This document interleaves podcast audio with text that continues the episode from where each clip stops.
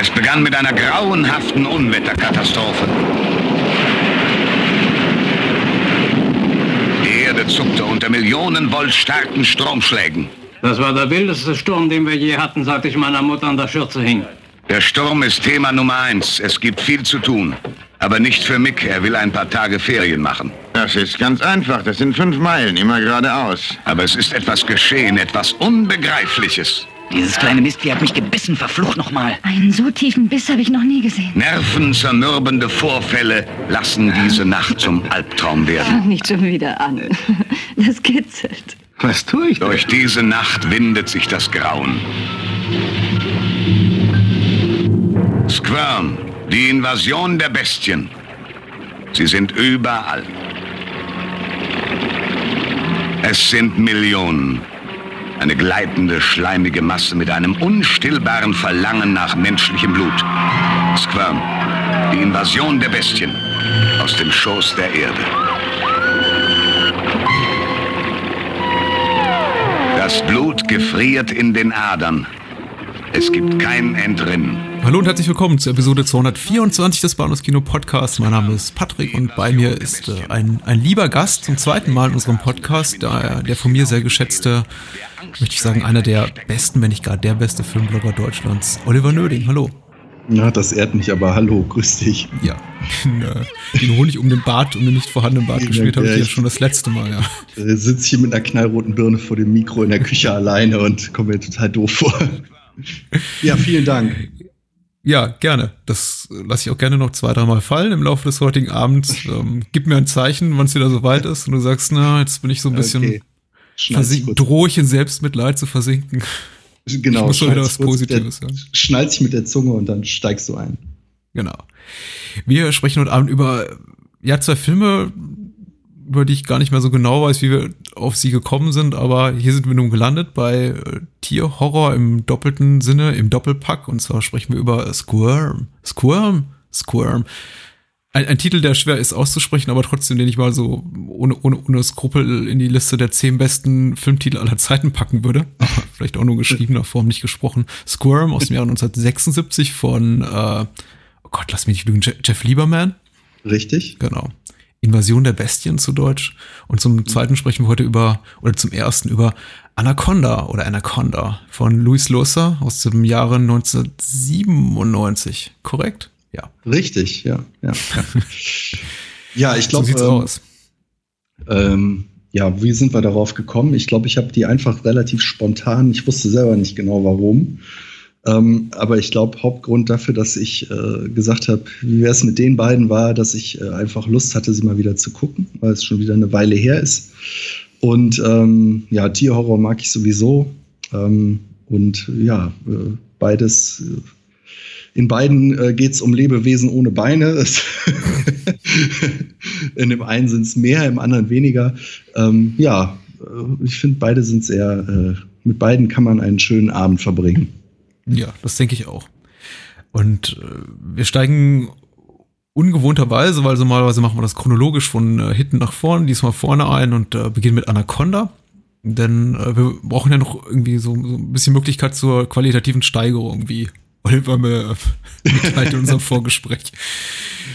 Äh, wobei Anaconda nicht zu verachten ist. Ich ne- nehme mal stark an, du hast ihn auch damals im Kino gesehen.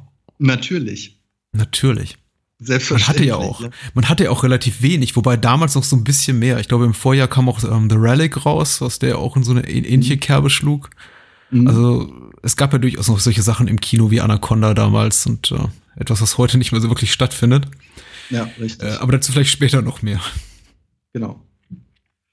Also Du wir wolltest die Inhaltsangabe vorlesen. Ja, die UFDB-Inhaltsangabe, geschrieben von Moonshade, UFDB-User Moonshade, und er schreibt hier, eine Gruppe von Tierfilmern fischt an einer unzugänglichen Stelle des Amazonas ein seltsamer Mann auf, der verspricht, sie durch das Gewirr, Gewirr, Gewirr von Flüssen und Nebenflüssen zu einer brauchbaren Location zu bringen, beziehungsweise zu dem schnell möglichsten, naja, fast, so steht's hier, schnell möglichsten Krankenhaus.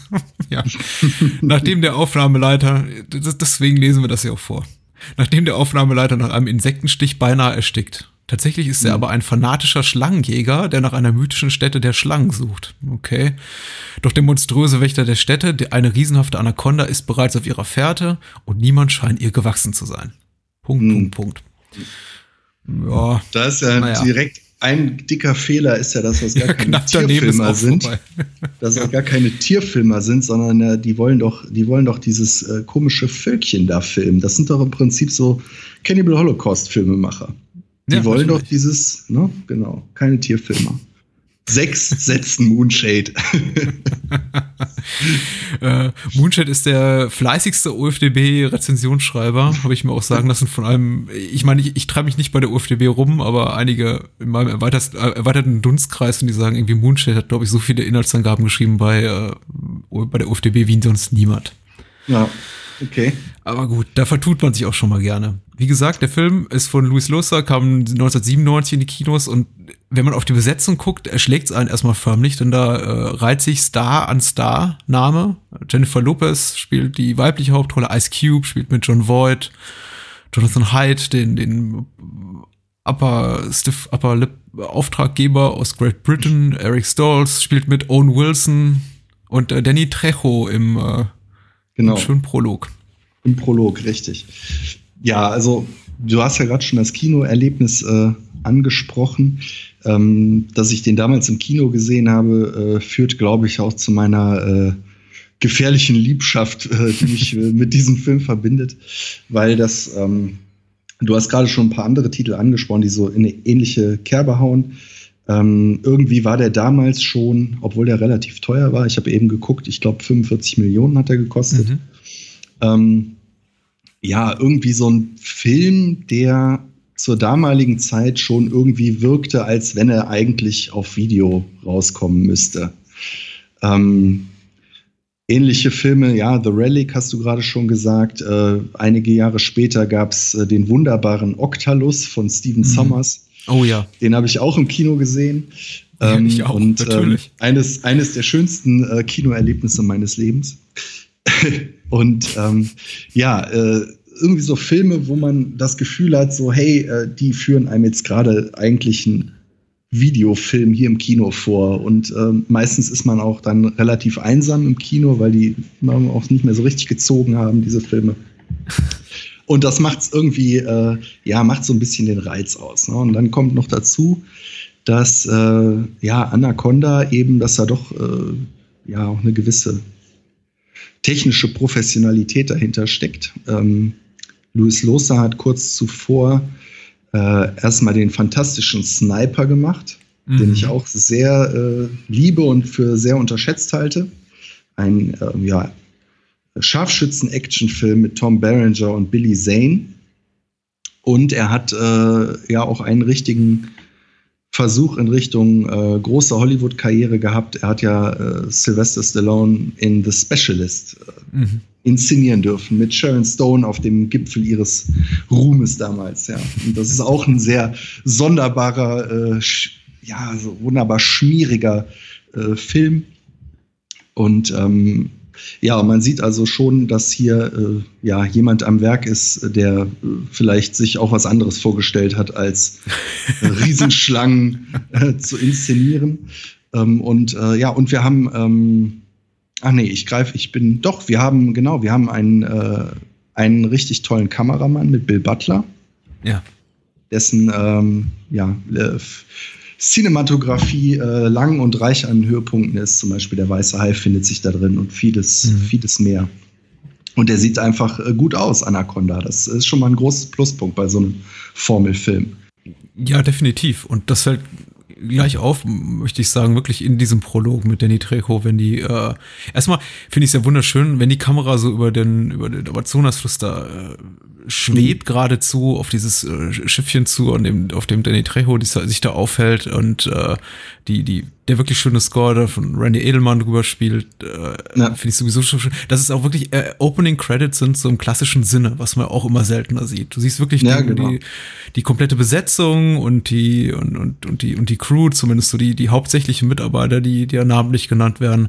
Und äh, jetzt so beim, beim wiederholten Gucken dachte ich, habe ich mich auch gefragt und auch beim Blick auf die Laufzeit des Films, der glaube ich auch nur knapp 90 Minuten oder glatte 90 Minuten lang ist, ob man irgendwie auch versucht hat, den Film so auf, auf, auf eine gewisse Länge zu kriegen dadurch, aber stört zumindest nicht. Also Ja, richtig, Äh, ich habe ja. mich, ich habe mich sehr ge gefreut darüber. Es führt einen auch irgendwie so richtig in die in die Atmosphäre ein, in dieses in dieses tropisch schwüle, hitzige, äh, in diese Verlassenheit auch, in der sich da diese die Figur dieses, ich, ich weiß nicht, wen spielt eigentlich Danny Trejo da, irgendein Wilderer auf dem auf dem Fluss, der wahrscheinlich Genau, auch Schlangen ja. jagt. Ja, genau, er wird als äh, in der IMDb als Poacher äh, gelistet, also als ja, als äh, äh, Wilddieb, ja. Ja. Äh, weiß nicht, was er da äh, auf dem Amazonas so fangen will, aber ja, auf Schlangen war er nicht eingestellt, jedenfalls.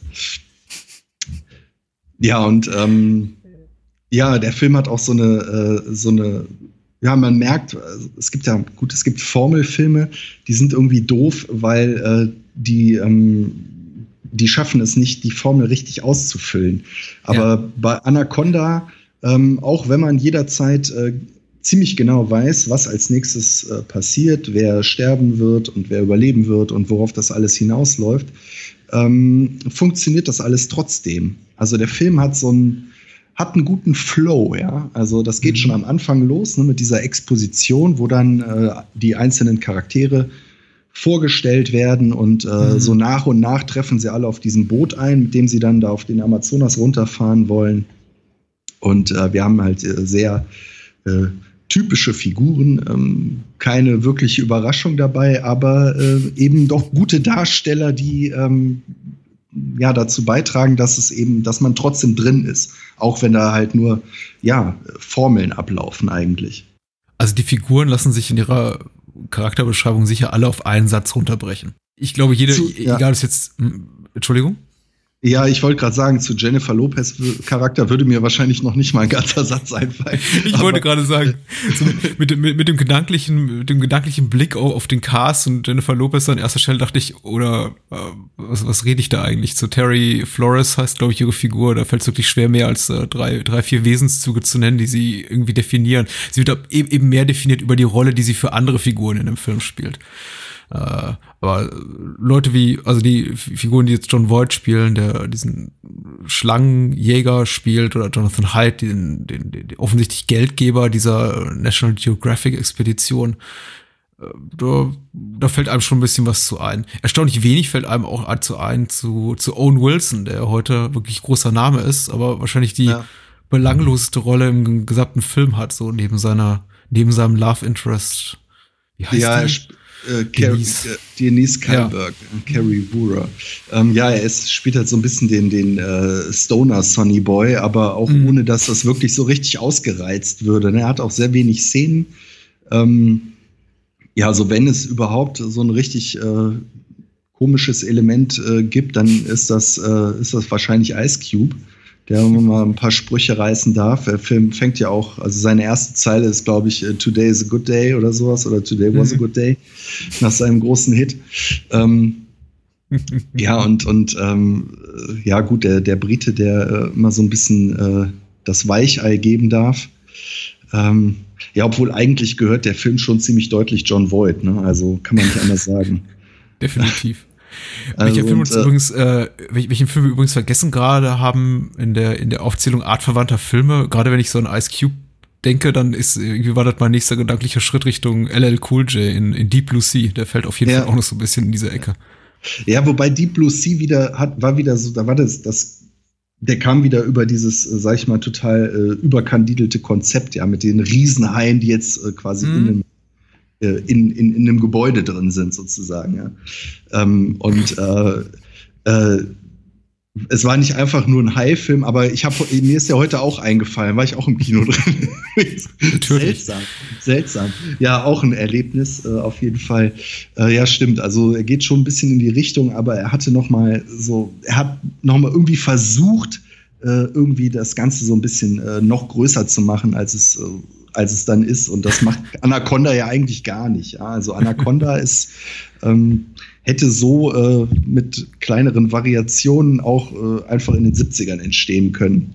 Du sagtest völlig zu Recht, der Film gehört John Voight. Man muss sagen, John Voight erlebte definitiv zu dieser Zeit sowas wie ein kleines Karrierehoch. Ich hatte ihn, ich war zu der damaligen Zeit, das muss irgendwie so meine Abi-Zeit, dann Abiturzeit rum gewesen sein, auch John Voight in Filmen gar nicht so sehr wahrgenommen. Äh, mhm meinte wirklich, also wenn mich irgendwie vor 95, 96 jemand gefragt hätte, welchen Film mit John Voight kannst du nennen, den du zuletzt gesehen hast, also der, der, der jüngste Film jüngsten Datums, wäre es wahrscheinlich Runaway Train gewesen. Mhm. Ich hatte auch das Gefühl, so zwischen dieser Zeit, das muss ja dann so 85 gewesen sein, bis Mitte der 90er fand er kaum statt. Und dann kam Schlag auf Schlag Heat, Mission Impossible, Anaconda. Mhm. Ich glaube, im, im Jahr drauf hat er auch mit Je Jennifer Lopez U-Turn gemacht, also der Oliver Stone-Film. Mhm. Ähm, auch einer der unterschätzteren in Oliver Stones Werk, möchte ich meinen. Dann war er noch in irgendeiner John Grisham-Verfilmung und irgendwie war, war er nicht wegzukriegen aus den Kinos, so in diesem, in den späten 90ern. Aber ich ja, möchte meinen, das hier, das hier ist wahrscheinlich seine beste Rolle. In Anaconda. Von den genannten. Von den genannten, ja. Auf, ja. ja, auf jeden Fall. Also mir war das auch bisher, muss ich sagen, deswegen war das nochmal ein schönes Wiedersehen mit dem, mit dem Film, Entschuldigung.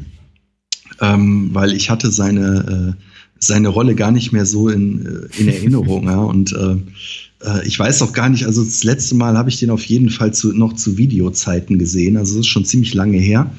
Ähm, ich war ein stolzer Besitzer des, ich nehme an, deutschen Originalverleihtapes ähm, und habe den aber wahrscheinlich damals überwiegend auf, also ich weiß gar nicht, ob ich den jemals auf, im Original gesehen habe, keine Ahnung.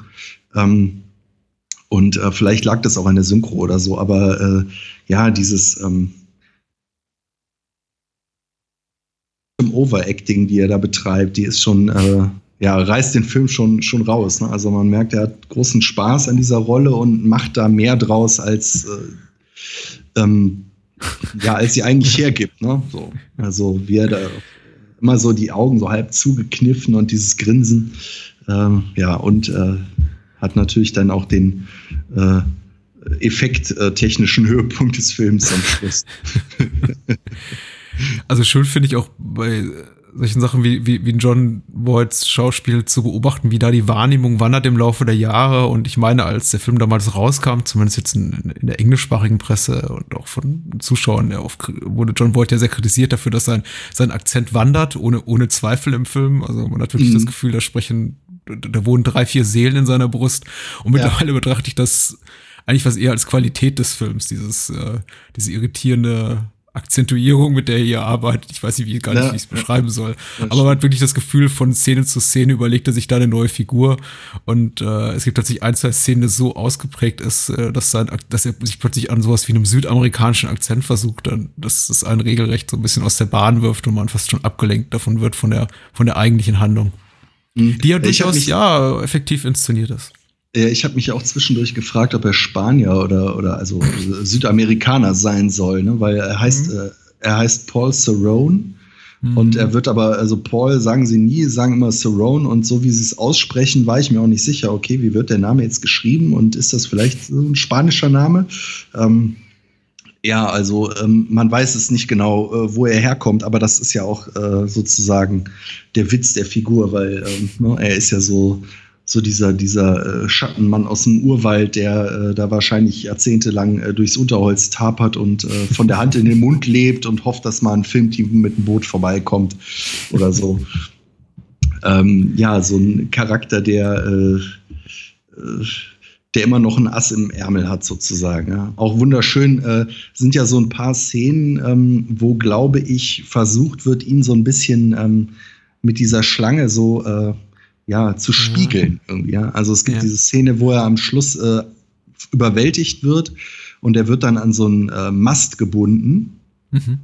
Und dann kommt äh, diese äh, Geliebte von, von Owen Wilsons Charakter an und will ihn umbringen, weil er Schuld am Tod von ihrem Lover hat.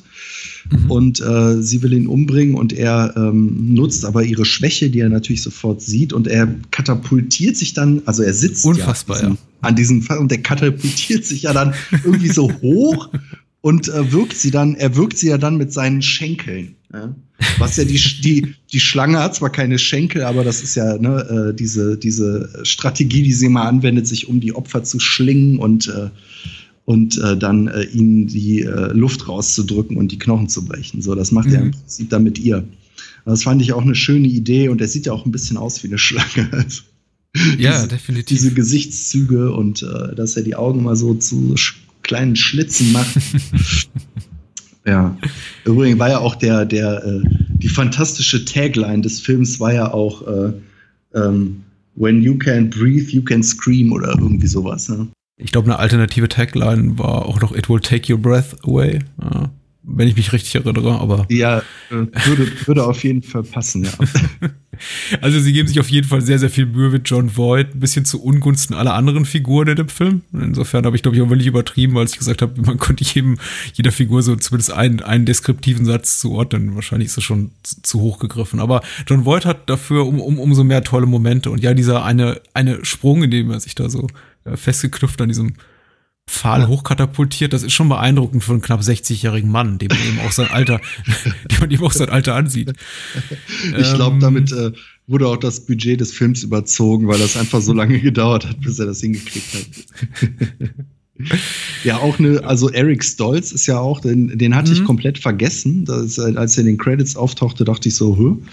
Und ähm, er ist auch eigentlich, also ich mochte den ja immer sehr gerne. Ähm, Eric Stolz, aber er ist halt in der Rolle, in der äh, er macht seine Sache auch gut, aber er ist halt so typmäßig eigentlich auch eine totale Fehlbesetzung. Ja, Weil er hat ja so, es gibt ja so auch eine sehr tolle Szene in dem Film, wo so ein, äh, so ein, wo er so den Schwanzvergleich mit John Voight antritt.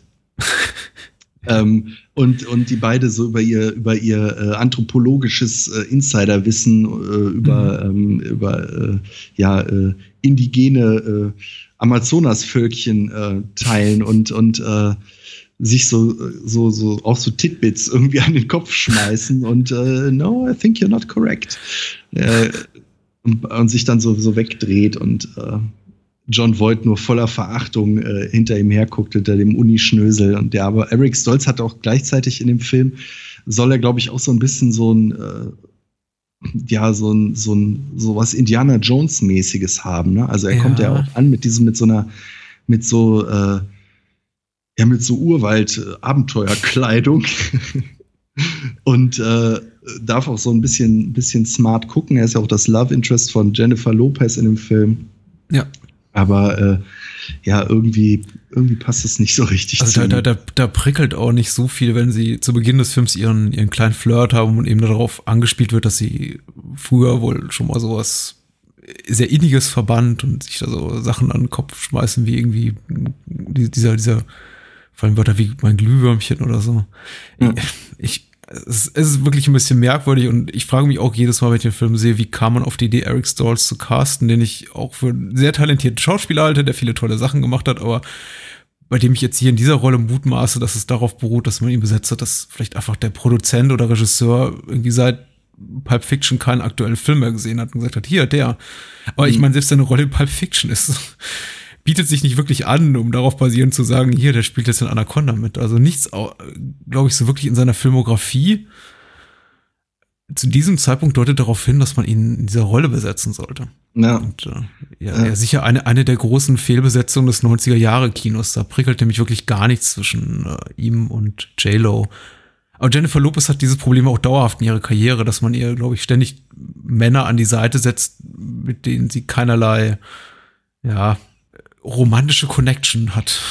Ich kenne mich in ihrem, in ihrem Övre äh, irgendwie, glaube ich, nicht gut genug aus, um das so mit äh, äh, Letztgültigkeit bestätigen zu können. Aber äh, mhm. ich, ich ähm, immer, immer wieder sage, ja auch irgendwie so ein, ja, so ein Typ, den, bei dem es einem so ein bisschen schwerfällt, den so mit richtigem Respekt äh, zu begegnen, weil äh, mhm. sie ist halt doch eher ja, so, ein, so, ein, so eine Ich-AG irgendwie, die auf allen äh, Märkten rumgewurschtelt hat, wo es irgendwie Geld äh, zu verdienen gab und äh, ihr ganzes Leben auch sich irgendwie in den Tabloids abgespielt hat. Ja. Ähm, aber eigentlich, glaube ich, ist sie tatsächlich ähm, eigentlich eine ganz gute Schauspielerin, auch wenn ihr, äh, ja, wenn sie, glaube ich, nicht so ein breites Spektrum hat, ne? aber so dieser etwas äh, dieser etwas, ähm, dieser Typ, den sie auch hier spielt, ja, so eine, so eine äh, schon attraktive und sinnliche Frau, aber auch irgendwie so ein bisschen so etwas äh, jungshafte Züge auch hat, ja. Ähm, mhm. Das hat sie eigentlich immer ganz gut gemacht, finde ich. Äh, auch wenn die Filme nicht äh, immer so dazu angeregt haben, äh, das äh, zuzugeben. Was ich übrigens auch sehr schön finde, ist, dass es hier bei, bei der IMDb-Besetzungsliste tatsächlich jemand äh, als Sprecher für die Anaconda gelistet wird. Ein Frank Welker äh, durfte, Frank die Welker. Zisch, durfte die Zischlaute äh, imitieren, ja. Oh, Frank Welker ist einer der, der, der berühmtesten Tier-Synchronisationssprecher, oder wie auch immer man das nennt, in, in, in Hollywood. Und ich glaube, er hat auch ganz, ganz, er spricht irgendwie in, in hunderten, wenn nicht gar tausenden Filmen tatsächlich irgendwelche Tierstimmen. Äh, sein Name ja. ist auf jeden Fall schon bei, bei, einigen, bei einigen Filmen begegnet. Also ist auch kein schlechter Job, ist auf jeden Fall eine sichere Nummer in Hollywood, wenn du als der, der, der Go-To-Guy zählst, zu dem man eben immer kommt, wenn es heißt, hier kommen wir haben ein Tier in unserem Film und wir brauchen ja. ein paar Geräusche. Ja, und man wird wahrscheinlich auch nicht so oft von Groupies abgelenkt. Das kommt noch dazu. ja, äh, mit, mit John Voight steht und fällt der Film eigentlich auch. Und vielleicht ja, muss man das vielleicht auch mal ausdrücklich sagen. Also der Film ist, ist, ist für das, was er ist, finde ich, wahnsinnig gut gemacht. Er ist wahnsinnig temporeich, er ist handwerklich, äh, bis auf vielleicht ein paar kleinere Defizite, die aber auch, glaube ich, einfach der, der Zeit oder der, dem Entwicklungsstand der damaligen Technologie geschuldet sind. Einige Szenen einfach mit den computeranimierten Schlangen, die nicht perfekt aussehen. Abgesehen davon handwerklich wirklich, wirklich formidabel, aber was wirklich Anaconda darüber hinaus bemerkenswert macht, also als, zu mehr, finde ich, macht als jetzt nur einem kompetent inszenierten Film, was eben ähm, The Relic auch ist, äh, ist eben John Voight. The Relic liebe ich auch über alles, aber ja. The, The, Relic fehlt zum Beispiel so jemand wie John Voight. Und Tom Sizemore ist super und wer, wer spielt noch mit? Penelope in Miller, ne, glaube ich. Ja. Ein bisschen John Voight kann nie schaden. Und er ist auf jeden Fall auf, auf allerbestem äh, Runaway Train Niveau, was so die, die, die Größe einfach seiner Performance angeht. Und er hat damit auch die, die vollkommen richtige Entscheidung getroffen, beziehungsweise vielleicht auch Louis Loser für ihn, der da gesagt hat, hier, John, du, du kannst mir doch mehr geben. ja. Lass mal raus. Ja, die Effekte sind, äh, wobei ich sagen muss, also es sind ein paar, die sind äh, nicht so hübsch geraten, aber ähm, es, ähm, der Film verkraftet es noch ganz gut. Ja. Also es, äh, auch 20 Jahre später gibt es nicht so diese Momente, wo man sich äh, äh, vor Ekel äh, abwenden muss und denkt so, ach du Scheiße, es ist teilweise sieht man, dass es ähm, äh, dass es äh, mit Computer gemacht ist und es funktioniert nicht so richtig, aber es geht dann auch schnell genug, dass, dass es nicht so ganz schrecklich wird. Ähm, ja, was ich auch noch ganz interessant finde, aber vielleicht äh, übertreibe ich da auch, ist da äh, tatsächlich äh, die Rolle von Ice Cube.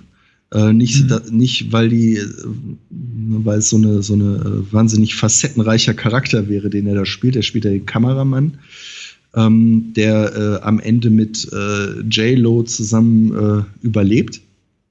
Mhm. Ach ja, und Eric Stolz überlebt auch, aber er ist die ganze ja, Zeit er ist die ganze Abwesend, Zeit wegge ja. weggetreten, genau. Das ist ja auch irgendwie ganz interessant irgendwie. Ne? Äh, ist ja fast so, als hätte man, hätten die während des Drehs gemerkt, so, mh, hm, mit Eric Stolz, das funktioniert doch nicht. Wir packen ihm eine Wespe in den, äh, in das Mundstück von seiner äh, Taucherflasche. Äh, dann haben wir unsere Ruhe oder so. Ähm, nee, Ice Cube übernimmt ja dann so ein bisschen seinen Part. Ähm, und was ich ganz interessant finde, also er fängt ja an mit diesem Spruch, ne, uh, Today is a good day, und uh, dann rennt er natürlich auch uh, mehrfach in diesem typischen in der Compton Arbeitskleidung rum, also so Football, Jersey und Bandana, ja, und Chucks.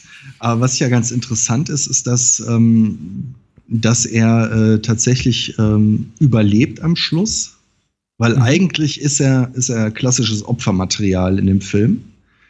Ja, ja. Ähm, von, von der ganzen Anlage seines Charakters irgendwie. Also er wird ja auch nie so, tritt nie so richtig hervor, ja. Also er hat nie so, klar, er setzt sich immer zur Wehr, er ist ja auch irgendwie ein Tough Guy und so. Äh, aber er hat nie so die richtig große Szene, wo er jetzt äh, den Schritt machen würde, dass man sagt, okay, er ist halt mehr als der Kameramann. Das kommt ja eigentlich erst zum Schluss. Und ähm, naja, und ich meine, wenn man sich, wenn man bedenkt, äh, wo der noch wenige Jahre vorher äh, stand, ja, also womit man ihn da assoziiert hat. Gut, jetzt mittlerweile dreht er Kinderfilme. Die Entwicklung hat, hat er konsequent fortgesetzt. Mhm. Aber äh, 1996 war, war äh, ähm, The Nigger You Love to Hate äh, noch nicht so lange her. Ne? Und ähm, mhm und da hat man ihn ja als, als ähm, ja, jemanden wahrgenommen, der äh, äh, nicht gerade dem Establishment nach dem Mund redet, so, ne? ähm, der bestimmt vielen Moralaposteln und äh, äh, Machthabern äh, ein Dorn im Auge war. Und jetzt äh, spielt er äh, da ja den Überlebenden, der am Schluss äh, die Schlange äh, killt. Ähm, Mhm. Fand ich auch ganz interessant. Will das nicht Noch überbewerten. dazu in einem Film, noch dazu in einem Film, den er, in dem er schon allein aufgrund der Altersfreigabe, die ja relativ milde ist, ich glaube, das ist auch so einer in den USA ab 13 Jahren freigegebenen Filme, er noch nicht mal irgendwie großartig fluchen darf. Er darf gegen Ende Bitch sagen zur Schlange, aber das war es dann auch schon. ja. Also das Ja, ist das einzige ist das- bisschen pro, pro, profan, Profanität äh, gestattet man ihm dann, aber das war es dann auch schon. Vielleicht ist das äh, auch was, was man äh, im Kopf behalten kann, wenn man an Anaconda denkt, äh, dass, äh, ja, also der Film ist ja schon auch in seiner Besetzung äh, relativ divers. Ja? Also ähm, äh, wir haben die äh, Puerto Ricanerin in der Hauptrolle, den schwarzen äh, Co-Star, ähm, wir haben Danny Trejo, wir haben einen Regisseur, der aus Argentinien kommt, ich weiß es nicht genau. Ähm, am Amazonas spielt, in Peru ist er geboren. Ähm, ja, also irgendwie äh, hat, er, hat er noch so genug, ähm, soll ich sagen, rebellisches Potenzial in sich schlummern, ja. Also es liegt nicht so ganz auf der Linie, auch wenn er es erzählerisch halt total tut. Ja, ja. Ja, äh, ni- nicht, ich meine nicht ganz so, ich wollte, ich sag schon sagen, nicht ganz so pervers, nicht ganz so divers ist die, ist die Besetzung in, in Deep Blue Sea auch nicht, aber da gibt's auch wiederum Parallelen und eben auch so zum Ende. Ich meine, auch in Mhm. Deep Blue Sea überleben, oh Gott, das ist jetzt ein dicker Spoiler für alle, die Deep Blue Sea nicht gesehen haben, aber eben, eben LL Cool J und äh, Thomas Jane. Von, Tom- von Thomas Jane hat's jeder erwartet, aber ich glaube, LL Cool J sieht man auch, glaube ich, zu Beginn des Films eindeutig als Highfutter. Ja. Ähm, äh, ich, ich glaube, äh, Rennie Harlan hat Deep Blue Sea gemacht, hat sich einiges abgeguckt Richtig. bei Anaconda. Und fühlte sich, glaube ich, fühlte sich definitiv inspiriert. Ja, ja genau. Ja, und ich glaube, äh, ich habe ich hab irgendwie das Gefühl, wir haben den Film erschöpfend behandelt, oder?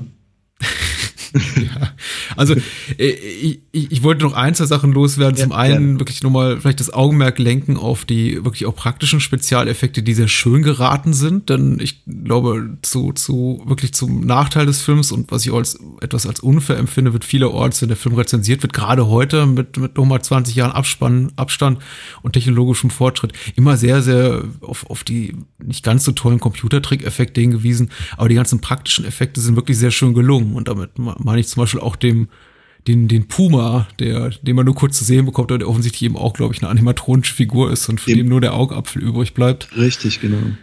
Ja, da hat das, hat das, hat die Anaconda sich an, äh, an den dritten Freitag der 13. Film erinnert und ihm das Ja. Auge rausgedrückt. Ja.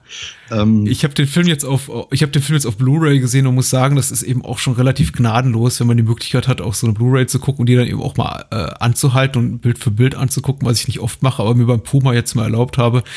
Der sieht auch nicht so gut aus. Aber äh, er erfüllt seinen Zweck. Also im Kino habe ich es hab ich's damals nicht bemerkt, dass es eben eigentlich nur ein, eine Stoffpuppe ist, die da, die da rumsteht mit weit aufgerissenen Augen. ja. Aber es gibt auch durchaus äh, sch schöne Schlangeneffekte. Also ne, diese. Ja, diese der, der Blick durch den toll. Schlund da. Sie, ja, äh, der Blick durch den Schlund ist sehr hübsch, überhaupt das Maul, aber ich finde auch sehr toll die Szene, in der sie die Schlange versuchen, mit dem Netz zu fangen. Und im Vordergrund spielt sich, glaube ich, äh, so, ein, so ein Kampf auf dem Boot ab. Eine Schlägerei, meine ich. Und im Hintergrund sieht man halt diese Schlange im, im, im Wasser zappeln in diesem Netz, wo auch noch diverse äh, äh, Teile der Crew irgendwie äh, im Wasser sind und versuchen sich zu retten. Und das ist schon äh, ganz gut gelungen. Und äh, wahrscheinlich, also ich gehe davon aus, dass diese Szene auch mit einem mit einem Animatronic äh, gemacht wurde und nicht computergeneriert. Da gibt es Ja. einige Szenen, ja. Also die Schlange ist durchaus ein Hingucker. Vielleicht kann man die bei Ebay ersteigern oder so. Und es, es, es passt ja einfach auch gut, dass es nicht alles so perfekt ist zu dem, was du eben auch schon angesprochen hast. Das ist insofern, dass es sich eben eher anfühlt wie ein Direct-to-Video-Streifen und eben auch, glaube ich, das Publikum für diese Art von Film eben ein solches ist. Das Publikum, das eben abends irgendwie in die Videothek geht und gerne auch mal äh, Richtung untere Regalböden guckt, wenn, wenn Es sich ein- einen Film aussuchen. Es ist ein Direct-to-Video-Film im Gewand eines, äh, eines Hollywood-Event-Films. Das ist etwas, was es heute fast nicht mehr gibt. Es taucht ab und zu Ja. auf. Ich habe mich Anfang des Jahres zum Beispiel sehr über, ich weiß nicht, ob du live gesehen hast. Diesen Nee. Science-Fiction-Horrorfilm, der Anfang des Jahres rauskam. Das war das erste Mal wirklich nach, nach, nach, nach bestimmt ein, zweijähriger Pause, dass ich dachte, oh, so, so ein Film wird noch gemacht. Irgendwie Stars in einem Film, der kein, keinem Franchise angehört, der auch irgendwie einen definitiven Anfang, Mitte und Ende hat, der einfach nichts mehr sein will als einfach nur dreckiger Science-Fiction-Horror. Aber ähm, ja, sowas, sowas ist eben am Aussterben, leider. Ja, Schnief. und wir, und wir Opas reden, reden darüber und weinen in unser Bier. die Opis erzählen vom Genau. Krieg. Opa, Opa erzählt vom, vom Kino. Opa Vom erzählt vom Kino. Und gehen jetzt mal, weil wir ja, glaube ich, jetzt wirklich Anaconda fast erschöpfend und erschöpft behandelt haben, zurück zu. Noch nie hat zu, jemand ähm, so viel am Stück über Anaconda geredet, möchte ich behaupten. Na, du hörst nicht regelmäßig viele Podcasts. Da gibt es, glaube ich, Menschen, die schaffen das hier irgendwie Okay. zwei bis vier Stunden damit zu füllen. Ja, okay, gut. Aber das sind dann auch Ich eher so die szenischen, Analy äh, szenischen Analysen-Podcasts, in dem eben dann auch noch irgendwie das, das, das äh, finale Augenzwinkern John Voights auch nochmal äh, erschöpfend diskutiert wird. Sequenzanalysen.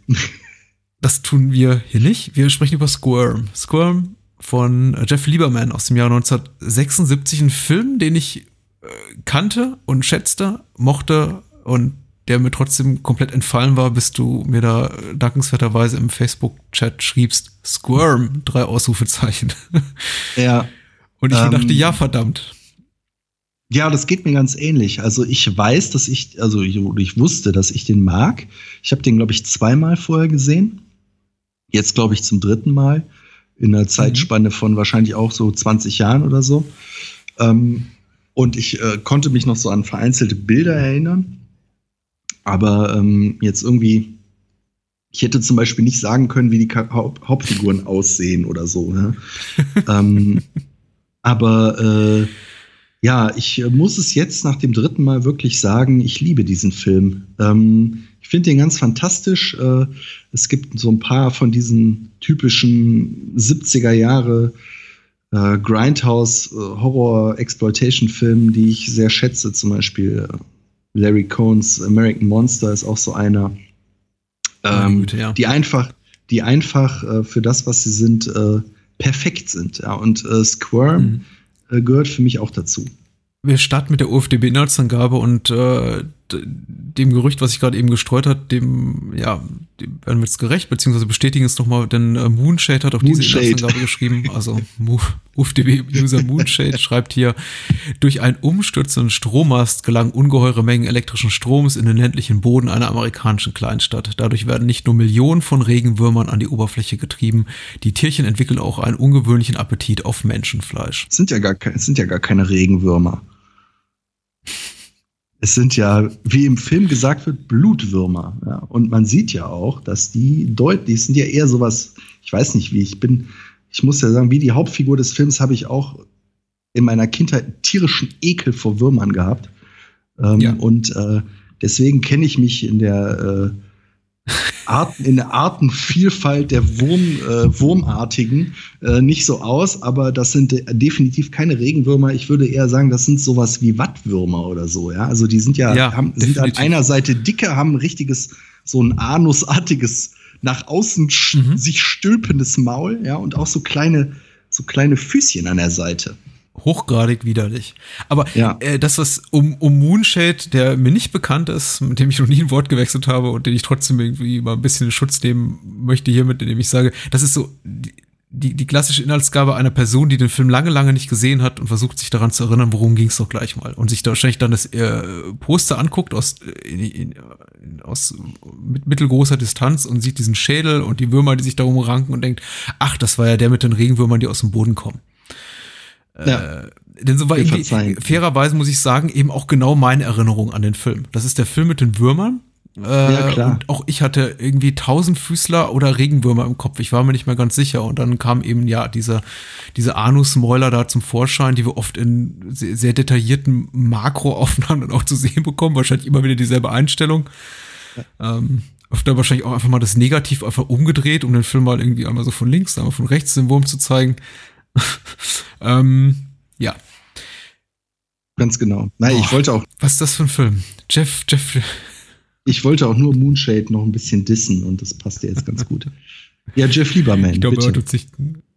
Jeff Lieberman. Zu Jeff Lieberman habe ich gar nicht so viel zu sagen, denn er ist äh, einigermaßen bekannt für ungefähr drei Filme, die er gemacht hat. Zwei davon habe ich auch tatsächlich gesehen. Das sind eben äh, Squirm, offensichtlich. Äh, Blue Sunshine von 77, glaube ich, ein Jahr später und äh, mir nicht bekannt, aber glaube ich relativ populär ist Vor Morgengrauen, Just Before Dawn.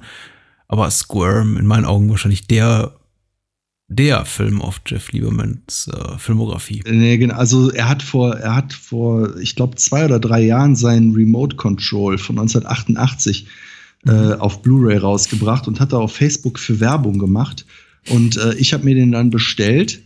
Und dann, Mhm. so nachdem ich bestellt hatte, ist mir nicht nur eingefallen, scheiße, ich habe ja keinen äh, Blu-ray-Player, den ich irgendwie Re- Regionalcode freischalten kann. Und ich hatte meinen PayPal-Account mit der falschen Adresse hinterlegt. Und ich habe die Blu-ray nie bekommen, deswegen weiß ich nicht, wie Remote Control ist. Ähm, aber immerhin habe ich eine persönliche Nachricht an Jeff Lieberman geschrieben und er hat mir gesagt, dass ich die wahrscheinlich nicht bekommen werde, weil er keine Möglichkeit hat, meine Adresse irgendwie zu tauschen. Ähm, naja. Natürlich. Äh, nee, also sehr schön ist auch sein, äh, sein Comeback ähm, von 2004. Ähm, ich glaube, es ist etwas später äh, erschienen tatsächlich. Äh, Satan's Little Helper. Mhm. Ähm, tatsächlich auch ein Blick wert. Ähm, auch ein ganz schöner kleiner Horrorfilm mit einer ganz äh, hübschen Idee. Und ja, Blutige Dämmerung ist einer meiner, ähm, also Just Before Dawn ist einer meiner absoluten Lieblings-Backwoods-Slasher. Äh, auf jeden Fall auch einen Blick wert. Toll inszeniert. Ähm, mit einer tollen Atmosphäre. Ähm, ja, ich mag Jeff Lieberman sehr. Er hat nicht viel gemacht, aber die Sachen, die er gemacht hat, die finde ich alle gut. Und so auch äh, Squirm. Nein, um mal äh, zum Film äh, zurückzukommen oder überhaupt mal damit anzufangen.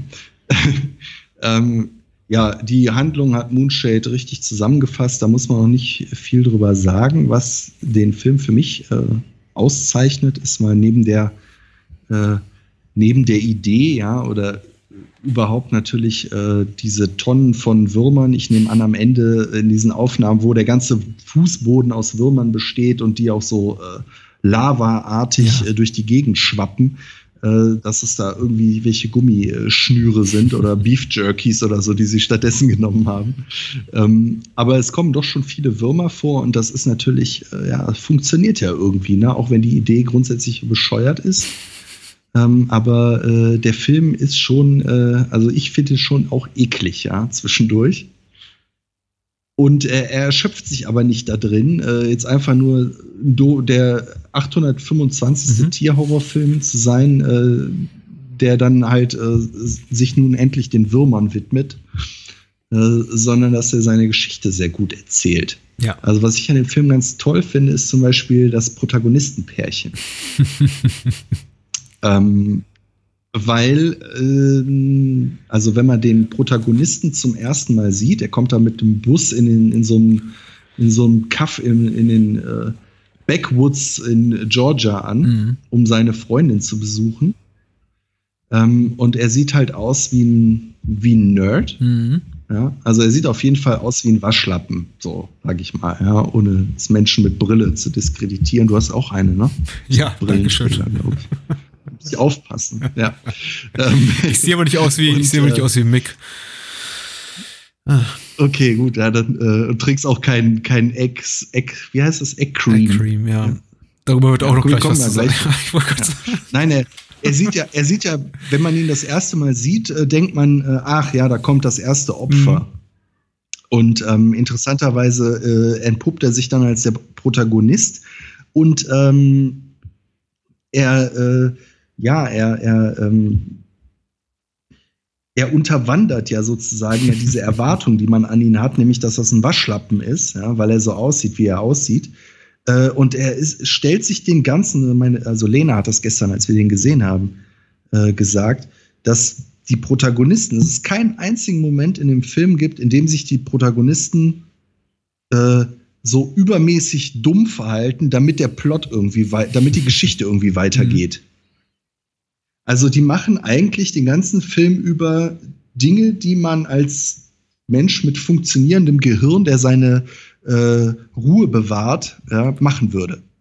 Ja, Ro Roger dann irgendwann auch nicht Oder? mehr. Die Mutter vielleicht auch eher wenig. Äh, Es kommt drauf, also wenn du klar von den Pro Ja, gut, die nicht. Ich meine, ich meine, Mick und Jerry auf ich jeden meine Fall. Mick und, und seine Jerry. ja, die auf jeden Fall. Das ist richtig. Und das ist schon ähm, irgendwie, äh, irgendwie ungewöhnlich, finde ich. Ja, das ist, ähm, naja, und dass die auch so, ja, nicht irgendwie die, die, äh, die unfehlbaren Supertypen sind, die auch noch am besten von allen aussehen, ja, sondern ähm, irgendwie eigentlich ganz normale Leute. Ja. Ich fand das auch sehr sympathisch. Überhaupt die ganze Dynamik zwischen den Figuren ist schon was, was Besonderes. Ich sag das jetzt auch irgendwie ganz ohne irgendwie Häme. Das ist, das zeichnet den Film auch aus. Überhaupt die ganze, die, diese ganzen, dieses ganze Hin und Her zwischen den Figuren, auch, dass man, äh, zuallererst, ich meine, Mick taucht ja überhaupt nicht auf bis zur achten, zehnten Minute. Bis dahin sieht man nur hier die Familie von, von Jerry, die nicht ganz so helle Schwester Alma, den äh, hier Roger, äh, den, weiß nicht, Nachbarn, Gartenarbeiter, wer auch immer, der äh, irgendwie so ein bisschen als Love Interest für Jerry dann auch an, angeteasert wird, der ihr zumindest so einigermaßen lüsternen Blickes Genau. auch, auch nachschaut und man sich dann schon denkt, also als ich dann, Mhm. ich erinnere mich daran, als ich den Film zum ersten Mal sah, dachte ich, oh je, jetzt sind wir mit dem Typen gestrandet als Helden für 90 Minuten, das kann ja irgendwie, das kann ja ein Spaß werden, denn er ist eben schon, Mhm. ich möchte nicht sagen, mi- minder bemittelt oder irgendwie äh, ge- geistig eindeutig benachteiligt, aber nicht, sagen wir mal so, der hellste offen, offenbar in der Rübe, wenn man ihm allein nur so in seine leeren Augen blickt. Ja, er, er spielt halt, er spielt halt so den typischen Hillbilly-Charakter halt, ne? So den, den, den äh, starken äh, Typen, der anpacken kann, aber halt nicht so viel in der Birne Ja. hat. Ja. Ja, und dann kommt eben Mick und äh, d- damit hat es dann aber irgendwie auch keine Ruhe und äh, ab, insofern, dass es dann ab, ab dann heißt, okay, Mick und Jerry sind ein Paar und die beiden schlagen sich eben als unsere beiden Helden durch die Handlung, dann gibt's ja immer noch weiteres hin und her und dann kommt irgendwie mal wieder Roger ins Spiel und Alma mit ins Spiel, die hat irgendwie auch noch so ihre Interessen, hat vor allem auch Interesse an Mick so zwischenzeitlich, also es ist so ein richtiges, möchte noch nicht mal sagen Love Triangle, eher so Love, äh, weiß nicht, Square, Lie- Liebesviereck, was sich da irgendwo noch abspielt, so vor unseren Augen, inmitten all dieses Wurmwahnsinns. Und äh, das finde ich macht den Film auch eben sehr, sehr sympathisch und das kann der Film, das verträgt der Film auch durchaus. Es gibt auch diese Arten von äh, Genrefilmen, gerade so, ich möchte mal sagen, vielleicht also nicht nur im Bereich des Tierhorrors, sondern eben auch generell irgendwie im Horrorfilm, im fantastischen Film, von denen ich sage, ja, die, die vertragen auch nicht mehr, die brauchen auch nicht mehr. Da will ich keine komplexen Figurenkonstellationen sehen und irgendwie nicht genervt werden mit äh, irgendwie ambivalenten Verhalten der Darsteller. Da will ich einfach nur sehen, gut gegen böse und äh, das soll eben möglichst gerade nicht durchgezogen werden. So ein Film ist eben Anaconda, auch wenn Anaconda uns ein paar Mal John Voight als äh, vielleicht doch nicht so bösen Kerl verkaufen will und äh, gnadenlos scheitert, weil es eben ab Minute eins klar ist und eben auf der Leinwand auftaucht. Aber hier bei Squirm haben wir eben äh, schon wirklich für diese Art von, von Kino relativ komplexe Figurenzeichnung. Und auch die Figuren, die erstmal so ein bisschen als doof dahingestellt werden initial, wie jetzt ein Roger oder wie eine Alma, die eben auch nicht wesentlich schlauer werden zum Ende des Films, machen doch eben auch eine spürbare Entwicklung durch. Nicht zum Positiven im Falle von ja, Roger. ich glaube, das.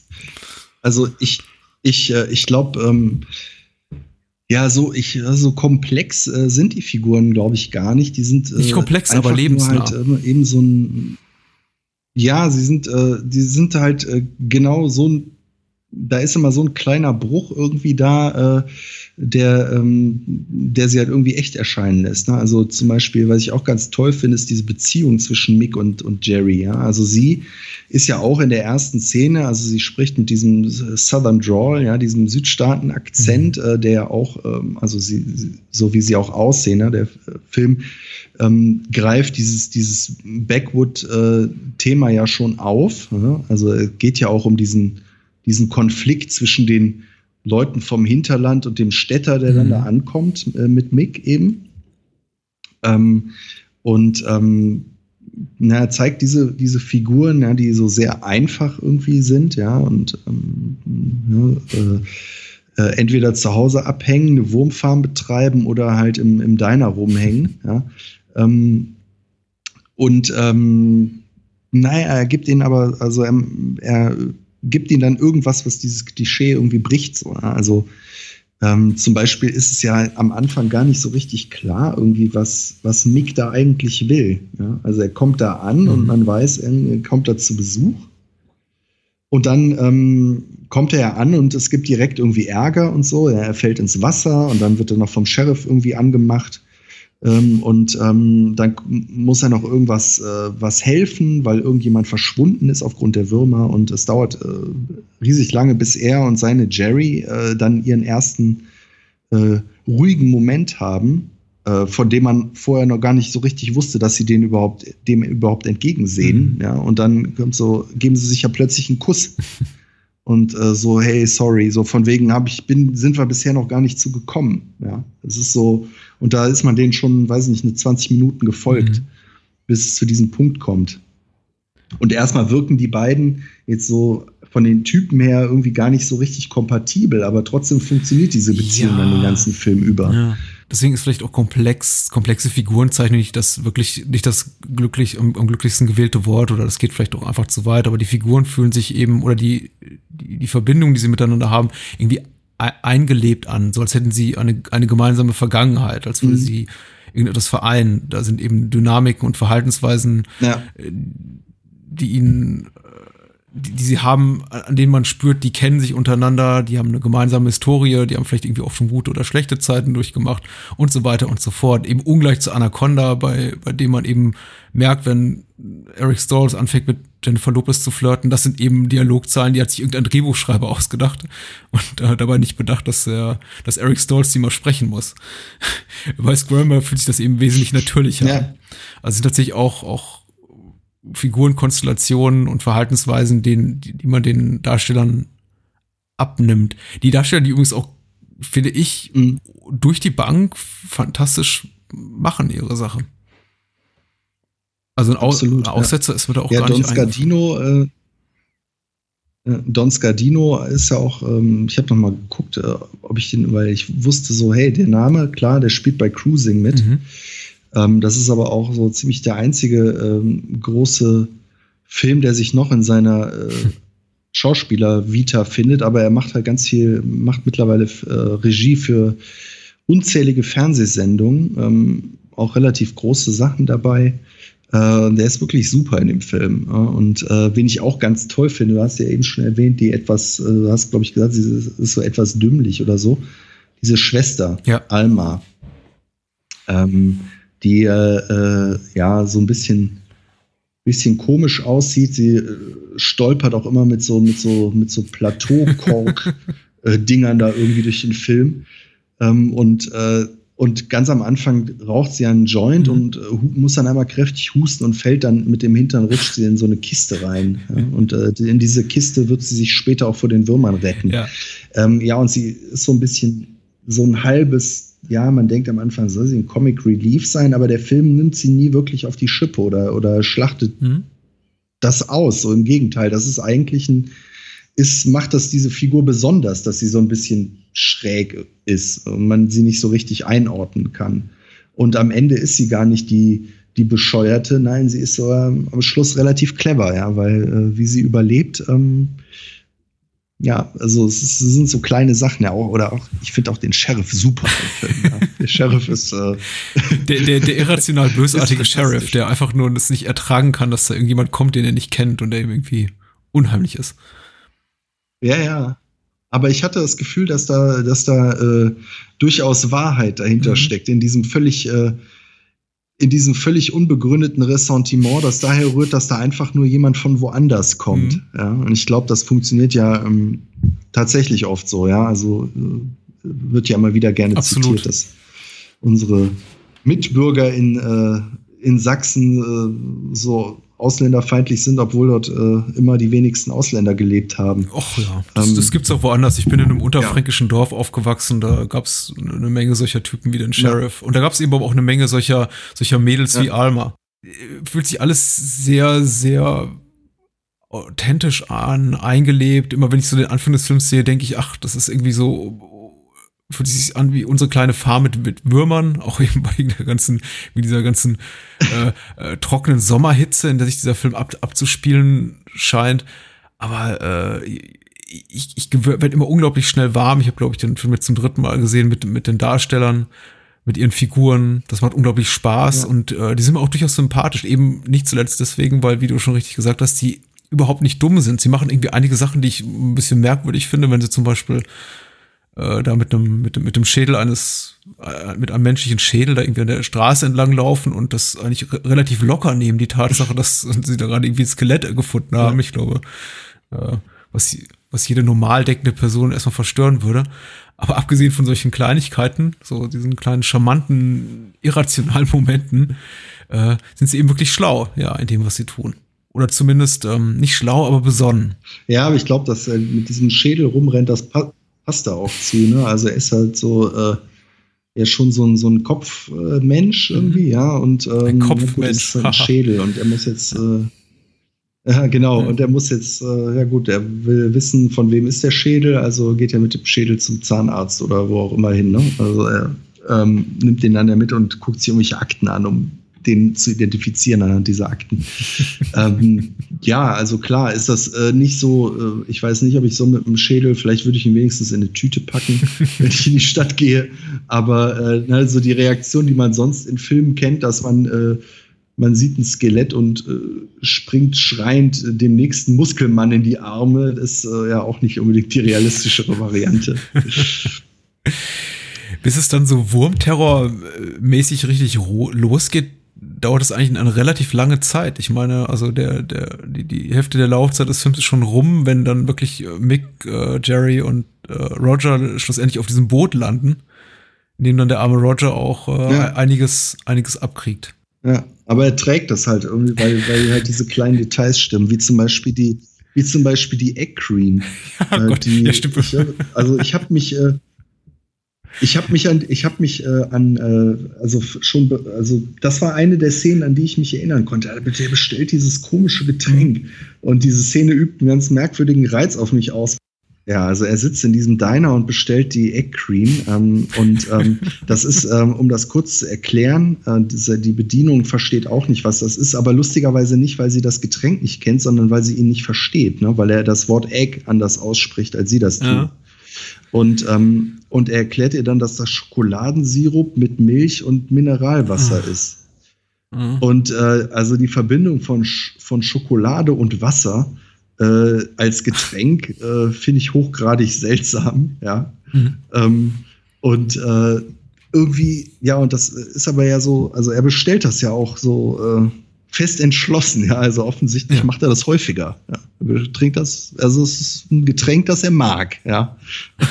und auch in Gegenwart von Fremden äh, bestellt. Und zwar so, dass er es für völlig selbstverständlich hält, dass ihm das auch angeboten wird. Ja? Oder, mhm. Also ähm, keine große Sache. Letztendlich geht es dann darum, dass äh, in seinem Getränk ein Wurm äh, ist, der quasi das erste äh, Ankündigungszeichen der Invasion der Bestien ist.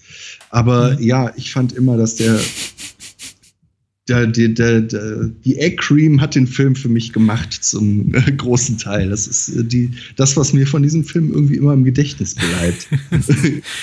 ich finde die Szene hochgradig widerlich und der Wurm sitzt im Ganzen noch, das ist wie die, wie die, wie ja. die sprichwörtliche Kirsche noch irgendwie oben auf der, auf der Schlagsahne. Das ist irgendwie das, das ist wirklich das Allerschlimmste. Der Film hat, die, die andere Szene, in, in der im Film gegessen wird, nämlich später, wenn sie dann im, im Haus des Sheriffs, glaube ich, sind die da äh, Spaghetti essen, essen, die ist nicht ganz so schlimm aber der, der Film gehört zu, also Scrum für mich so dank dieser zwei Szenen zu diesem editären Zirkel an, an Filmen, in denen mir äh, es mich ekelt dabei, Menschen beim Essen zuzugucken. Ja. Schafft vielleicht noch Harmony Corinne in, in Gammo mit dem, mit dem Jungen in der Badewanne, der Spaghetti isst und nach diesen Schokoriegel. Ich weiß nicht, ob du den Film gesehen hast. Ja. Ach, ganz schlimm, dem irgendwie der Schokoriegel in, in schmutziges Badewasser fällt und der dann ihn dann sucht und so halb geschmolzen wiederfindet und isst. Ah. Also auch so eine ganz, so, so eine ganz schlimme äh, Lebensmittelkonsum-Szenerie ja. und äh, ja, die, die, dieser Shake, ich finde den, oh, ich weiß auch nicht. Allein, allein in dem Moment, in dem es heißt, irgendwie Soda mit, mit, mit Milch zu mischen und das passt einfach für mich nicht zusammen. Da nee, nee. Ja, aber was. Ich bin kein großer Kulinariker, aber. du, hast, du hast ja die, die Spaghetti-Szene erwähnt. Das finde ich übrigens auch so einer dieser kleinen äh, Kniffe des Films, äh, weil ähm, man wartet ja die ganze Zeit, dass da jetzt einer einen Wurm irgendwie auf der Gabel hat. Aber das, ja. passiert, das passiert ja nicht, ne? Ich kann mindestens eine Handvoll Szenen nennen, in denen der Film wirklich äh, auch, auch ganz klar für mich Erwartungen untergräbt, unterwandert, eben uns genau das nicht gibt, was wir erwarten, inklusive der aller, allerletzten Einstellung, in der wir wirklich, also ich zumindest immer wieder damit rechne, ja, vielleicht kommt jetzt doch noch ein Wurm aus dem Boden geschossen Mhm. und vielleicht hat jetzt, und Alma ist natürlich tot. Und Ja. ja. genau diese Sachen passieren eben nicht. Alma steigt aus der Kiste, ist irgendwie doch gar nicht so schlau, hat diesen wunderbaren Moment, in dem ihre Plateauschuhe da so rausgucken, bevor der Rest von ihr hinterher, hinterher geschoben kommt. Und ja, den finalen Wurm, die finale Einstellung mit, mit dem Wurm und vielleicht noch so einen musikalischen kleinen Stinger dazu, so von wegen, die kommt auch nicht. Ja, Es ist einfach ähm, eine runde Angelegenheit. ja, auch sehr schön finde ich Allen die geht's Szene gut. mit den, mit den, mit den äh, Würmern, die aus der Dusche kommen, wenn man den Wasserhahn anstellt. Das finde ich auch, das finde ich auch super. Das, äh, das, äh, ja, das ist, aber die Szene ist, äh, es bescheuert, ja. Das, warum sollten die Würmer nur kommen, wenn der, wenn der Wasserhahn aufgedreht ist? ähm, aber ähm, ja, aber die Szene ist natürlich trotzdem, äh, trotzdem spitze, weil diese Würmer, die da aus der Dusche hängen und unten drunter steht das, das Mädchen irgendwie, das äh, sich nach dem Wasserhahn bückt und man erwartet jeden Moment, dass ihr so ein Vieh auf den Rücken fällt oder so. Ähm, Mhm. Das ist schon, schon effektiv gemacht, ja. Und, und ist visuell relativ nah an so einem, an so einem Fleischwolf, finde ich auch immer. Das ist auch Ja, nochmal zusätzlich, stimmt. zusätzlich Ja, so ein bisschen widerlich. Dieses, ich, Ja. ich glaube, man hat es nicht bewusst, man nimmt sich bewusst wahr, aber als irgendwie so beim wiederholten Mal gucken, dachte ich mir schon so, ja, wahrscheinlich habe ich irgendwie auch noch äh, irgendwie unterbewusste Assoziation mit irgendwie ganz anderen Bildern, wenn ich das sehe. Mhm. Mhm. Einfach äh, die, die Würmer da rauskommen. Und der Film, glaube ich, macht das gleich zweimal, weil es so gut funktioniert hat beim ersten Ja, Mal. genau, weil, weil die Schwestern beide ins Bad gehen und äh, ja. Ja, also ganz toll effekttechnisch finde ich auch, wobei ich mich da auch frage, wie viel, wie hoch war der Anteil echter Würmer und wie hoch der Anteil ja irgendwie La- Lakritzbändchen oder was auch immer. Genau. Ganz toll finde ich den, den Blick, in dem äh, Alma, Alma quasi vor diese Wand aus, aus Würmern rennt. Oder diese, Wand aus Würmern auf sie einstürzt, äh, als sie versucht, das, das Badezimmer, glaube ich, zu betreten. Ja, oder, oder, oder. Roger, Roger, der am Schluss äh, ja wie, Hm. wie, wie in Treibsand in diesen Würmermassen äh, versinkt.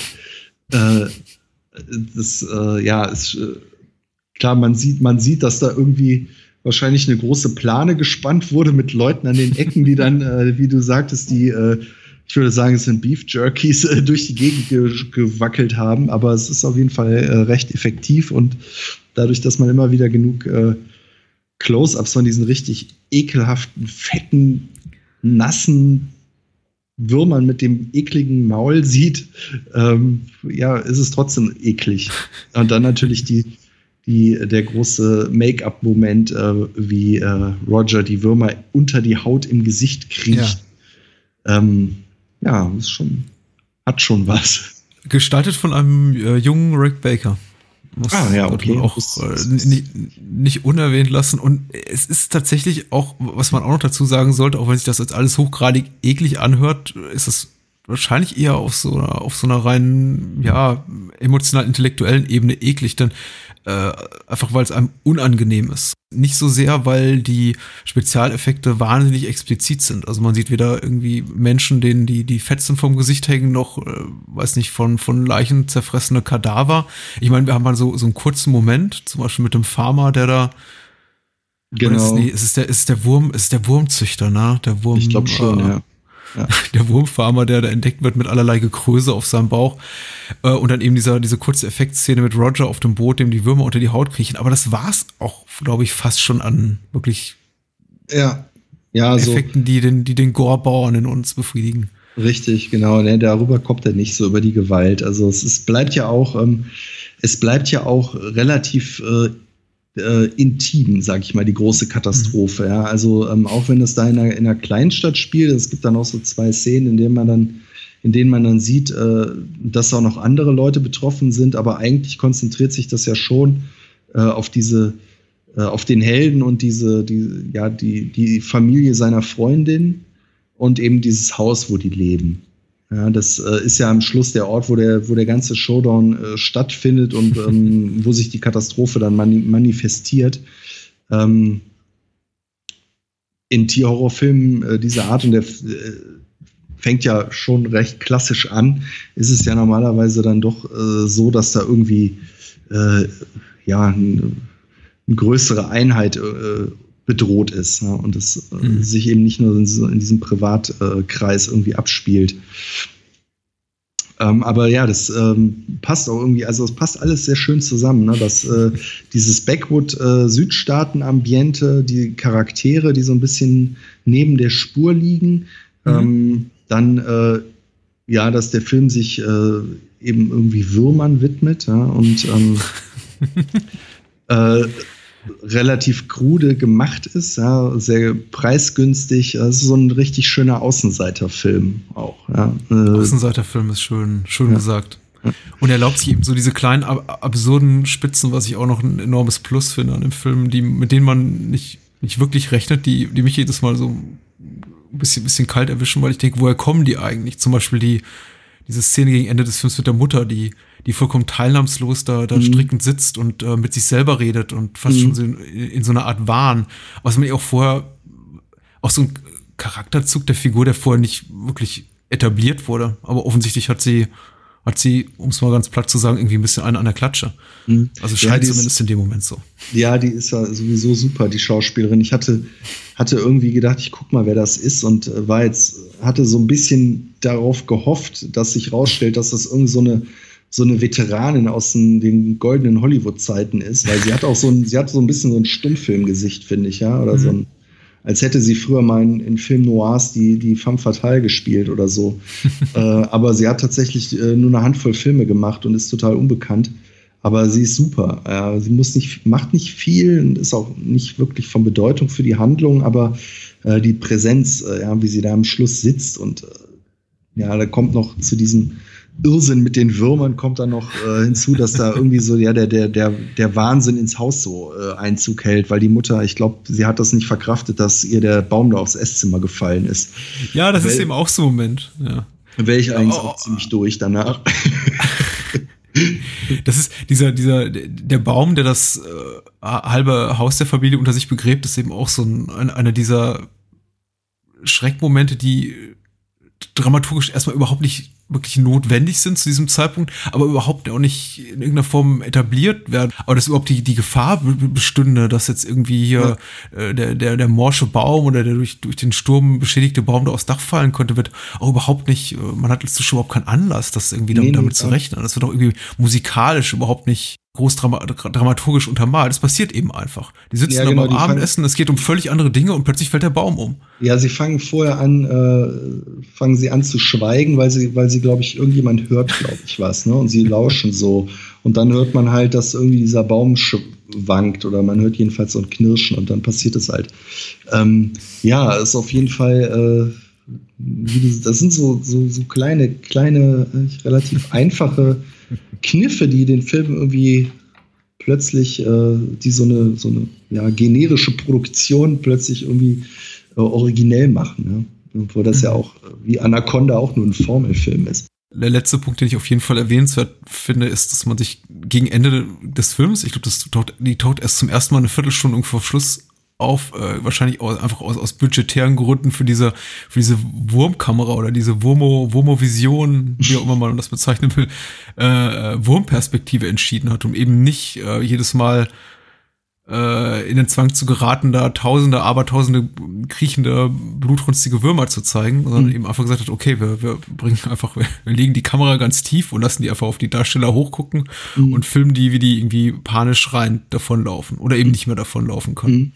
Mhm. mhm. Was ich, äh, was auch für mich so, so ein Stück Film ist oder äh, so ein Stilmittel, was wahrscheinlich einfach aus der, aus der Not äh, entstanden ist, aber in diesem Film eben sehr, sehr gut funktioniert. Denn es ist einfach relativ undramatisch, muss man ehrlich gesagt mal, muss man eben ehrlich auch zugeben, Würmer dabei zu zeigen, wie sie eben auf dem Boden rumschlängeln. Das kann man eben auch nur eine, Gewalt, eine gewisse Zeit lang tun, ohne dass der Zuschauer irgendwann sagt, ja gut, und, und jetzt ja. sind die eben, sind da eben Würmer. Ja.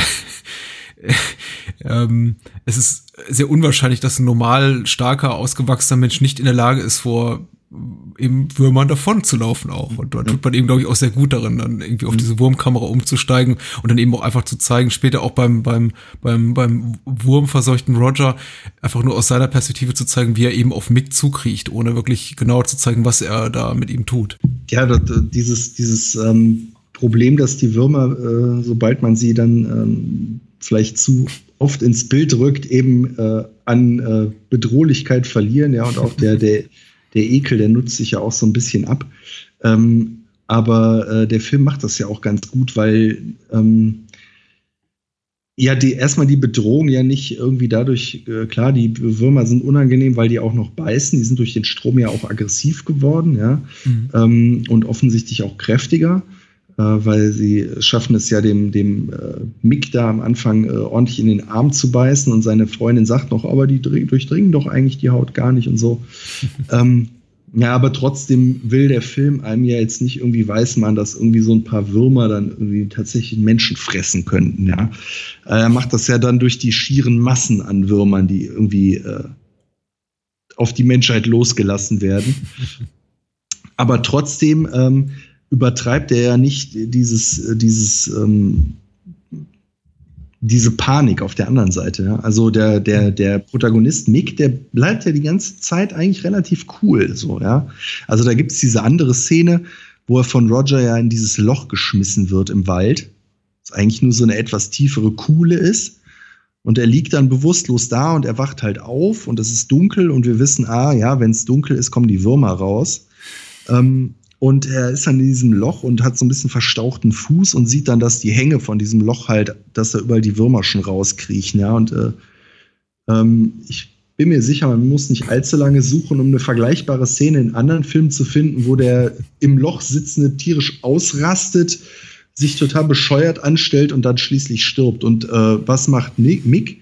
Er guckt sich die Würmer an, dreht sich um und klettert an der anderen Seite vom Loch raus. So, ja, also es ist so, ähm, ja, oder auch später, wie er die Würmer im Haus dann, äh, wie er den Moses spielt, äh, bei, den mhm. Wo, wo, bei den roten Wurmfluten, ja, und hält dann die Kerze da so hin oder die Taschenlampe und die, das Würmermeer teilt sich vor ihm und gibt die Treppe frei. Ja, ist ja auch super, die Idee.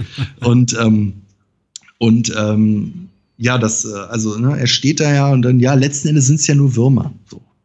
Ja. Und das, äh, der Film übertreibt diese Gefahr halt nie wirklich, die von diesen Würmern ausgeht. Das finde ich halt äh, auch ganz schön. Mhm. Und kommt eben auch äh, gut, effizient und ich glaube, genau zum richtigen Zeitpunkt dann eben auch zum Ende. Denn ich glaube, nichts wäre irgendwie diese Art von Film auch abträglicher, wenn man das Ganze dann überstrapazieren würde, sondern es endet auch ein bisschen so einfach wie ein, wie ein Märchen oder wie diese Art ja. von Film auch einfach enden sollte. Nämlich die Gefahr ist gebannt. Äh, wir müssen gar nicht mehr eine, eine logische Erklärung dafür geliefert bekommen, warum, was da genau jetzt passiert ist und wie, ja, genau, die Würmer auch einfach verschwunden sind, denn uns reicht ja im Grunde auch noch halt nur als Information, dass die zwei Figuren plus Alma, die ja dann auch noch einen kleinen Auftritt haben darf, eben überlebt haben, auf die es uns eben ankommt als Zuschauer, denke ich ja. mal. Ja. Und äh, mich freut ja. das dann jedes Mal. Also ich muss sagen, ich habe es, es, es zaubert wirklich ein, dass ich den Film jetzt auch alleine geguckt habe und ähm, das jetzt niemand bestätigen kann, äh, ein, ein, ein Lächeln auf, auf mein Gesicht. Saß ich dann noch irgendwie freudestrahlend da und dachte, ja, genau so muss es ja. sein. Ja, ich habe auch schön, äh, schönen Song am Ende. Nach dem äh, Schluss spontan gesagt, dass es ein wunderschöner Film ist. Ist er definitiv. Ich frage mich bis heute und ich glaube, wenn man wollte, könnte man es, könnte man es ja auch herausfinden. Vielleicht weißt du auch die Antwort. Frage mich tatsächlich, wie die Wurmeffekte, diese, diese Wurmgeräusche äh, gemacht wurden. Ich möchte nicht sagen, es ist nervtötend. Das ist einfach ja, da gibt's, da gibt's auch diesen eklig. Typen, der Tiere immer synchronisiert in den USA. Frank Welker, glaube ich. Sehr, sehr gut, sehr gut. Nee, ich, keine Ahnung. Also ich bin mir sicher, man kann dazu was finden, aber ich bin da immer ja. äh, zu faul ja. für, für sowas. Ja. Was ich wahr. noch äh, sagen kann, ähm, halb nachgelesen, halb äh, selber gewusst, der Kameramann ist äh, auch ein äh, Name, den man nicht unbedingt kennt, aber den man auch äh, in sein Herz schließen kann, nämlich ähm, Joseph Mangine.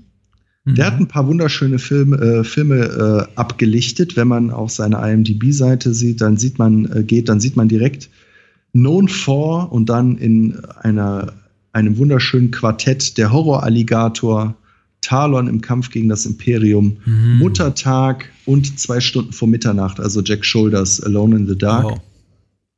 Ähm, ja, und äh, Terminator. Der auch noch auf eine, Wiederentde auf eine Wiederentdeckung wartet, möchte ich mal sagen. Ja, und Terminator, äh, Ex-Terminator 2 hat er, hat er oh. noch äh, gedreht. Und ähm, er hat auch einen Film selber inszeniert, nämlich den fantastischen Neon Maniacs, den du vielleicht auch kennst. Ja, klar. Er, er hat genau zwei Filme selber gedreht: äh, Neon Maniacs 1986 und einen Sexfilm in den 60er Jahren namens Smoke and Flash. Ja. Mhm. Dazwischen hat er Squirm fotografiert. Ja. Ein äh, A Life Well Lived oder so. Klingt doch genau danach. Ja. Würdest du sagen, wir sind Jeff Liebermans Gemorchel und Gekräuchel heute Abend gerecht geworden? Ich würde sagen, wir machen uns jetzt eine Eggcream und ähm, hauen in den Sack. Dann sag doch nur mal kurz, wo man dich online so findet, wenn du nicht gerade hier bei uns im Podcast zu Gast bist. Ja, auf äh, funkhund.wordpress.com oder leichter Remember It for Later. Ähm, morgen erscheint eine Ausgabe des äh, Freitags, in der ein Artikel von mir auf Papier gedruckt sein wird. Cool. Äh, da bin ich sehr stolz drauf. Ähm, es, der Anlass ist der, die Bud Spencer-Dokumentation. Ähm, aber eigentlich schreibe ich gar nicht so viel über die Bud Spencer-Dokumentation, sondern über Bud Spencer. Wer Lust hat, sich den Freitag zu kaufen und ein äh, Printmedium zu unterstützen, sei da, äh, damit herzlich eingeladen. Und ansonsten äh, kann man mich in meinem Blog lesen. Oder vielleicht Sehr schnappt man auch mal eine Blu-ray mit einem Audiokommentar auf. Da gibt es auch ein paar, aber die erwähne ich jetzt nicht. Das muss man selber rausfinden. Alles klar, vielen Dank. Wenn du sagst, morgen ist es für unsere Hörer leider vor acht Tagen, aber man, so. es gibt ja auch ein Archiv des Freitags. Habe ich jetzt deine, dein, deine äh, Masche, den Podcast als Live-Übertragung zu äh, veröffentlichen? Ah, ich glaube, nein. das ist, ich, ich glaube, die Illusion wurde bereits vor Jahren gut. ruiniert. Vielen Dank, dass du da warst und ja, komm bald mal wieder. Ich würde sagen, es war ein Jahr Abstand zwischen dein, deinem letzten Besuch und dem jetzigen. Nächsten Sommer bist du wieder fällig und dann Ja, bringst du gerne. wieder was mit, was äh, wonach dir gerade so äh, der Sinn steht. Vielleicht äh, Alone in the Dark, in the Dark fiel gerade, den ich auch sehr liebe. Das Ja. wäre auch mal eine Idee. Ja, äh, findet sich bestimmt was. Es gibt, ich kenne noch so ein paar Filme. ich danke dir für die, für die, für die Einladung und ähm, es äh, hat Spaß gemacht. Das Kompliment kann ich zurückgeben. Danke. Danke dir auch. Ciao, ciao. Mach's gut, tschüss.